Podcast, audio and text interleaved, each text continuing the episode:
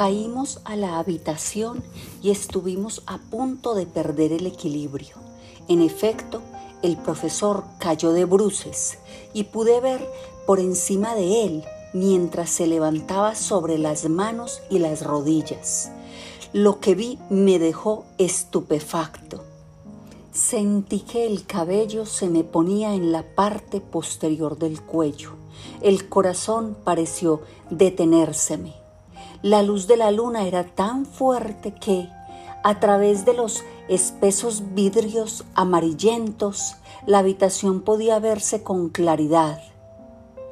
Sobre la cama, al lado de la ventana, estaba tendido Jonathan Harker, con el rostro sonrojado y respirando pesadamente, como preso de estupor. Arrodillada sobre el borde más cercano del lecho que daba al exterior, se distinguía la figura blanca de su esposa. A su lado había un hombre alto y delgado, vestido de negro. Tenía el rostro vuelto hacia el otro lado, pero en cuanto lo vimos, reconocimos todos al conde, con todos los detalles, incluso con la cicatriz que tenía en la frente. Con su mano izquierda tenía sujetas las dos manos de la señora Harker, apretándolas junto con sus brazos. Su mano derecha la aferraba por la parte posterior del cuello, obligándola a inclinar su cabeza hacia su pecho.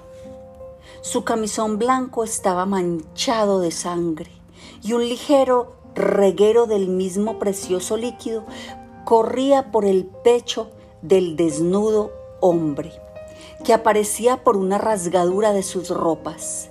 La actitud de los dos tenía una terrible, la actitud de los dos tenía un terrible parecido con un niño que estuviera obligando a un gatito a meter el hocico en un platillo de leche para que bebiera. Cuando entramos precipitadamente en la habitación, el conde volvió la cabeza y en su rostro apareció la expresión infernal que tantas veces había oído describir. Sus ojos brillaron rojizos con una pasión demoníaca. Las grandes ventanas de su nariz blanca y aguileña estaban distendidas y temblaban ligeramente, y sus dientes afilados y blancos, detrás de los labios gruesos de la boca succionadora de sangre estaban apretados, como los de un animal salvaje. Girando bruscamente, de tal modo que su víctima cayó sobre la cama como si tuviera un lastre, se lanzó sobre nosotros. Pero, para entonces, el profesor se había puesto ya en pie y tendía hacia él el sobre que contenía la sagrada hostia. El conde se detuvo repentinamente, del mismo modo que la pobre Lucy lo había hecho fuera de su tumba, y retrocedió. Retrocedió al tiempo que nosotros, con los crucifijos en alto, avanzamos hacia él.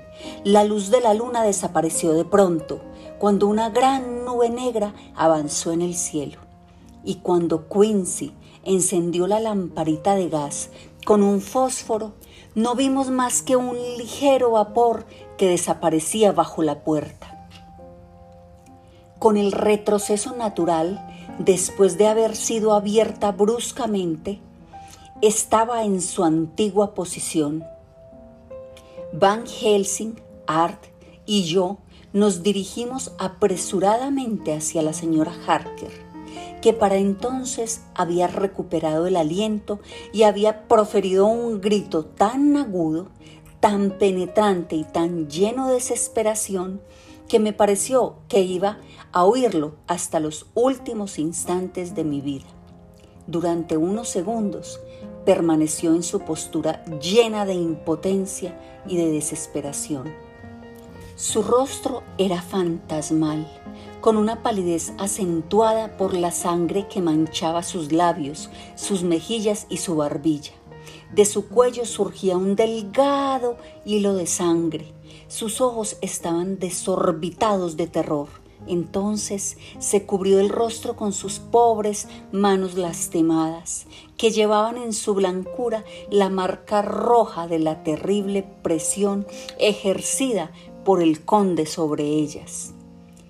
Y de detrás de sus manos salió un gemido de desolación que hizo que el terrible grito de unos instantes antes pareciera solamente la expresión de un dolor interminable.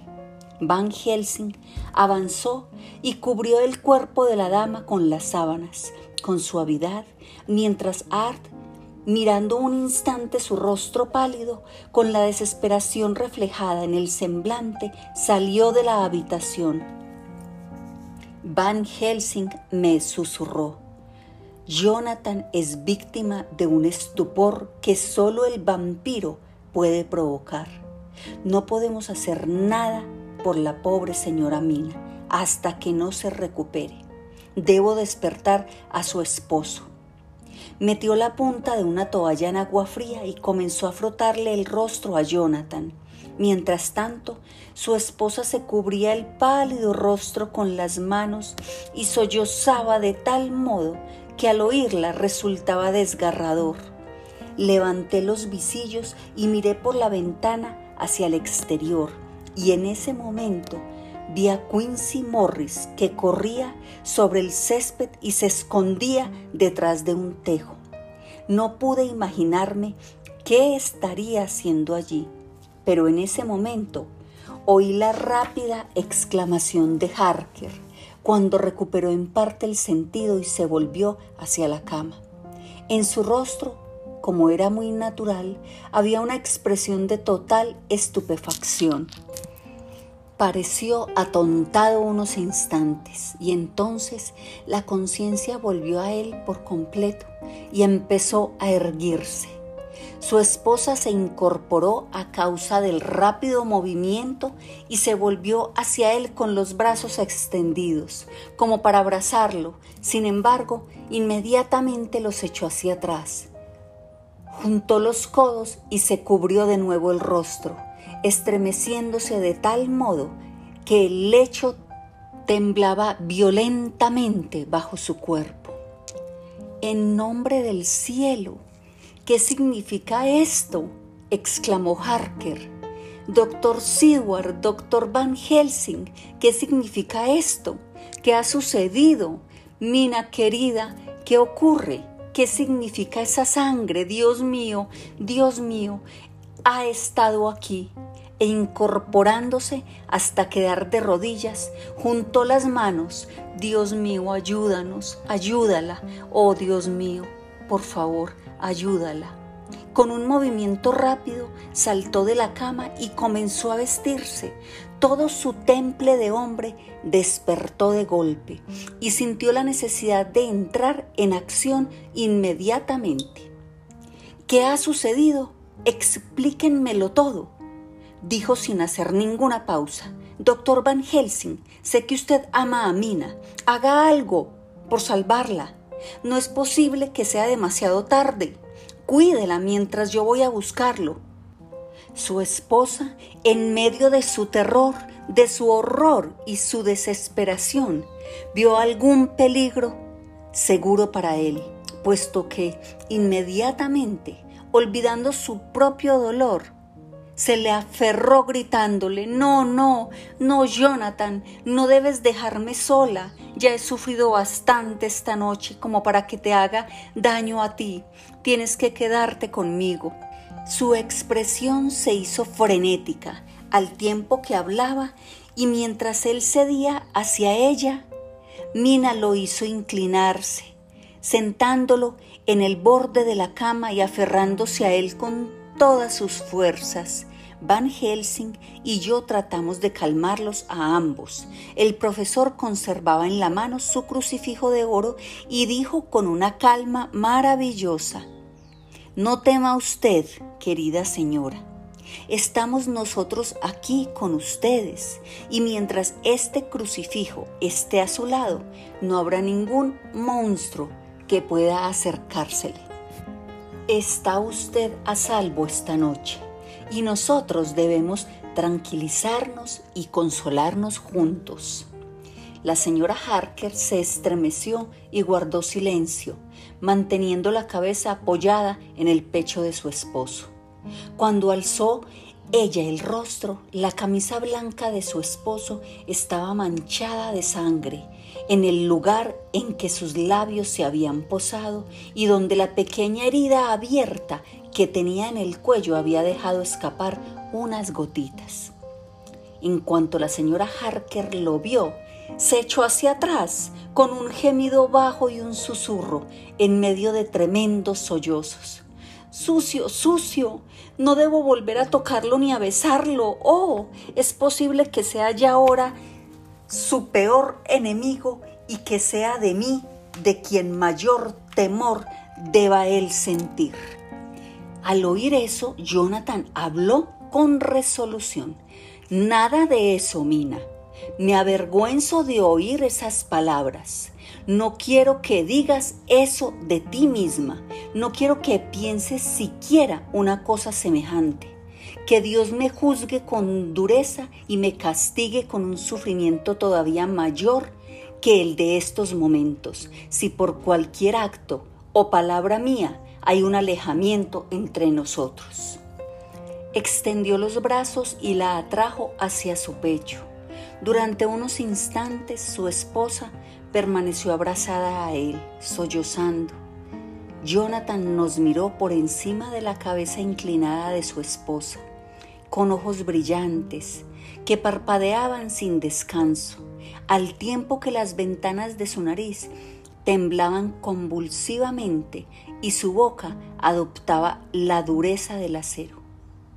Al cabo de unos momentos, los sollozos de la señora Harker se hicieron menos frecuentes y más suaves, y entonces Jonathan, hablando con una calma estudiada que debía estar poniendo a prueba sus nervios, me dijo, y ahora, doctor Seward, cuénteme lo ocurrido. Ya conozco demasiado bien lo que ha sucedido, pero reláteme todos los detalles, por favor. Le expliqué exactamente qué había sucedido y me escuchó con impasibilidad forzada. Pero las ventanas de la nariz le temblaban y sus ojos brillaban cuando le expliqué cómo las manos del conde sujetaban a su esposa en aquella terrible y horrenda posición, con su boca apoyada en la herida abierta de su garganta. Me interesó Incluso en ese momento, el ver que, aunque el rostro blanco por la pasión se contorsionaba convulsivamente sobre la cabeza inclinada de la señora Harker, las manos acariciaban suave y cariñosamente el cabello ensortijado de su esposa. Cuando terminé de hablar, Quincy y Godalming llamaron a la puerta, entraron después de que les dimos permiso para hacerlo. Van Helsing me miró inquisitivamente. Comprendí que quería indicarme que quizás sería conveniente aprovecharnos de la llegada de nuestros amigos para distraer la atención de los esposos atribulados, con el fin de que no se fijaran por el momento uno en el otro. Así pues, cuando le hice un signo de asentimiento, el profesor le preguntó a los recién llegados qué habían visto o qué habían hecho. Lord Godalming respondió, no lo encontré en el pasillo ni en ninguna de nuestras habitaciones. Miré en el estudio, pero aún cuando había estado allí ya se había ido. Sin embargo, guardó silencio un instante, mirando a la pobre figura tendida en el lecho. Van Helsing le dijo gravemente, Continúe, amigo Arthur. No debemos ocultar nada más. Nuestra esperanza reposa ahora en saberlo todo. Hablé libremente. Por consiguiente, Art prosiguió. Había estado allí y aunque solamente estuvo unos segundos, puso todo el estudio en desorden. Todos los manuscritos han sido quemados y las llamas azules estaban lamiendo todavía las cenizas blancas. Hizo una pausa. Gracias a Dios que está la otra copia en la caja fuerte. Su rostro se iluminó un instante, pero volvió a entristecerse al agregar, Corrí entonces escaleras abajo, pero no encontré ningún signo de él. Miré en la habitación de Renfield, pero no había rastro de él, excepto... Volvió a guardar silencio. Continúe, le dijo Harker con una voz ronca. Lord Godalming inclinó la cabeza, se humedeció los labios y continuó, excepto que el pobre tipo está muerto. La señora Harker levantó la cabeza, nos miró uno por uno a todos y dijo solemnemente, que se haga la voluntad de Dios. No pude dejar de pensar que Art estaba ocultándonos algo, pero como supuse que lo haría con un fin determinado, no dije nada. Van Helsing se volvió a Morris y le preguntó, ¿Y usted, amigo Quincy, no tiene nada para contarnos? Un poco, dijo Morris. Es posible que sea algo importante, pero por el momento no puedo asegurarlo. Creía que sería conveniente saber a dónde iba el conde al salir de la casa. No lo vi, pero advertí un murciélago que remontaba el vuelo desde la ventana de Renfield y volaba hacia el oeste. Esperaba verlo regresar a Carfax en alguna de sus formas, pero evidentemente se dirigió hacia algún otro refugio. Ya no volverá esta noche, debido a que el cielo comienza a enrojecer por el este y se acerca el alba. Debemos trabajar mañana. Pronunció las últimas palabras con los dientes apretados. Durante unos minutos reinó el silencio y me imaginé que podía oír el ruido producido por los latidos de nuestros corazones. Entonces Van Helsing, colocando cariñosamente su mano sobre la cabeza de la señora Harker, dijo, Ahora, querida señora Harker, díganos qué ha sucedido con exactitud. Dios sabe que no quiero causarle ninguna pena, pero es preciso que lo sepamos todo, ya que ahora, más que nunca, tenemos que llevar a cabo todo el trabajo con rapidez y eficacia y con una urgencia mortal. Se acerca el día en que debe terminarse todo, si es posible y si tenemos la oportunidad de poder vivir y aprender. La pobre señora se estremeció violentamente y pude advertir la tensión de sus nervios. Se abrazó a su esposo con mayor fuerza, haciendo que su cabeza descendiera todavía más sobre su pecho. Luego levantó la cabeza altivamente y tendió una mano hacia Van Helsing, que la tomó, y haciendo una reverencia, la besó respetuosamente y la conservó entre sus propias manos. La otra mano de la señora Harker estaba sujeta en una de las de su esposo, que, con el otro brazo, rodeaba su talle protectoramente. Al cabo de una pausa para ordenar sus pensamientos, comenzó. Tomé la droga que usted con tanta amabilidad me entregó, pero durante bastante tiempo no me hizo ningún efecto. Me pareció estar cada vez más despierta e infinidad de fantasías comenzaron a poblar mi imaginación, todas ellas relativas a la muerte y a los vampiros, a la sangre, al dolor y a la desesperación. Su esposo gruñó involuntariamente al tiempo que ella se volvía hacia Jonathan y le decía amorosamente, no te irrites, cariño, Debes ser valeroso y fuerte para ayudarme en esta terrible prueba. Si supieras qué esfuerzo tan grande me causa simplemente hablar de este asunto tan horrible, comprenderías lo mucho que necesito tu ayuda. Bueno, comprendí que debía tratar de ayudar a la medida para que hiciera efecto, por medio de mi propia voluntad, si es que quería que me sirviera de algo. Por consiguiente, resueltamente me esforcé en dormir. Estoy segura de que debí dormirme inmediatamente, puesto que no recuerdo nada más. Jonathan al entrar no me despertó, puesto que mi recuerdo siguiente es que estaba a mi lado. Había en la habitación la misma niebla ligera que había visto antes, pero no recuerdo si tienen ustedes conocimiento de ello. Encontrarán todo al respecto en mi diario, que les mostraré más tarde. El mismo terror vago de la otra vez se apoderó de mí y tuve el mismo sentimiento de que había alguien en la habitación. Me volví para despertar a Jonathan, pero descubrí que dormía tan profundamente que más bien parecía que era él y no yo quien había tomado la droga. Me esforcé todo lo que pude, pero no logré que despertara. Eso hizo que me asustara mucho y miré en torno mío, aterrorizada. Entonces el corazón me dio un vuelco. Al lado de la cama, como si hubiera de la niebla, o mejor dicho, como si la niebla se hubiera transformado en él, puesto que había desaparecido por completo. Había un hombre alto y delgado, vestido de negro.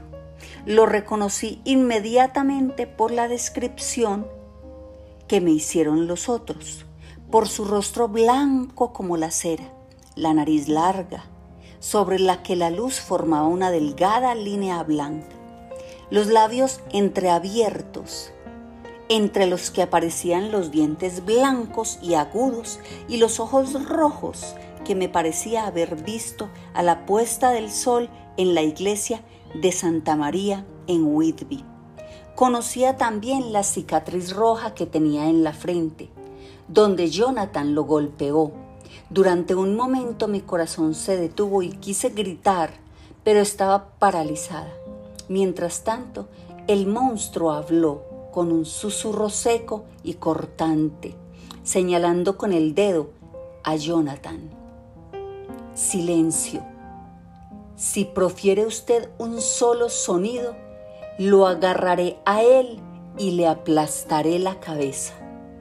Yo estaba aterrorizada y demasiado estupefacta como para poder hacer o decir algo. Con una sonrisa burlona me puso una mano en el hombro y manteniéndome bien sujeta, me desnudó la garganta con la otra, diciendo al mismo tiempo, primero un pequeño refresco, como pago por mis esfuerzos. Será mejor que no se mueva. No es la primera vez ni la segunda que sus venas me han calmado la sed. Estaba aturdida y por extraño que pueda parecer, no deseaba estorbarlo. Supongo que es parte de su terrible poder cuando está tocando a una de sus víctimas. Y, oh Dios mío, oh Dios mío, ten piedad de mí, apoyó sus labios asquerosos en mi garganta. Sentí que las fuerzas me abandonaban y estaba medio desmayada. No sé cuánto tiempo duró esa terrible escena, pero me pareció que pasaba un buen rato antes de que retirara su boca asquerosa, maloliente y sucia. Vi que estaba llena de sangre fresca.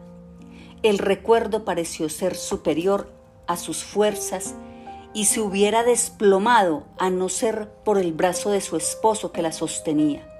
Con un enorme esfuerzo se controló y siguió hablando. Luego me habló burlonamente.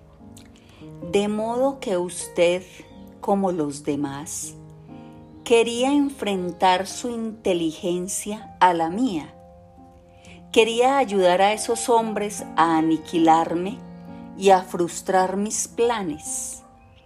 Ahora ya sabe usted y todos ellos saben, en parte, y sabrán plenamente, antes de que pase mucho tiempo, qué significa cruzarse en mi camino.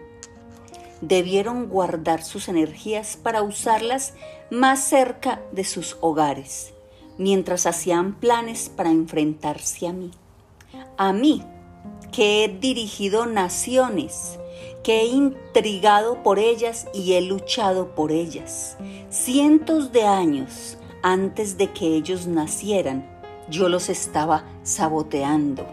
Y usted, la bien amada de todos ellos, es ahora mía, es carne de mi carne, sangre de mi sangre, familiar de mi familia, mi prensa de vino durante cierto tiempo. Más adelante será mi compañera y ayudante. Será usted vengada a su vez, puesto que ninguno de ellos podrá suplir sus necesidades. Pero ahora debo castigarla por lo que me ha hecho alienándose a los demás para combatirme. De ahora en adelante acudirá a mi llamado cuando mi mente ordene, pensando en usted, cruzará tierras y mares si es preciso para acudir a mi lado y hacer mi voluntad. Y para asegurarme de ello, mire lo que hago entonces se abrió la camisa y con sus largas y agudas uñas se abrió una vena en el pecho. Cuando la sangre comenzó a brotar, tomó mis manos en una de las suyas, me las apretó con firmeza y con su mano libre me agarró por el cuello y me obligó a apoyar mi boca contra su herida, de tal modo que o bien me ahogaba o estaba obligada a tragar. Oh, Dios mío, Dios mío, ¿qué he hecho? ¿Qué he hecho para merecer un destino semejante? Yo, que he intentado permanecer en el camino recto durante todos los días de mi vida. Ten piedad de mí, Dios mío. Baja tu mirada sobre mi pobre alma, que está sujeta a un peligro más que mortal compadécete de mí. Entonces comenzó a frotarse los labios, como para evitar la contaminación. Mientras narraba su terrible historia, el cielo comenzó a iluminarse y todos los detalles de la habitación fueron apareciendo con mayor claridad. Harker permanecía inmóvil y en silencio, pero en su rostro, conforme el terrible relato avanzaba, apareció una expresión grisácea que fue profundizándose a medida que se hacía más clara la luz del día, cuando el resplandor rojizo del amanecer se intensificó. Su piel resaltaba muy oscura contra sus cabellos que se iban poniendo blancos hemos tomado disposiciones para que uno de nosotros permanezca siempre atento al llamado de la infeliz pareja, hasta que podamos reunirnos todos y dispongamos de todo lo necesario para entrar en acción. Estoy seguro de que el sol no se elevará hoy sobre ninguna casa que esté más sumida en la tristeza que esta.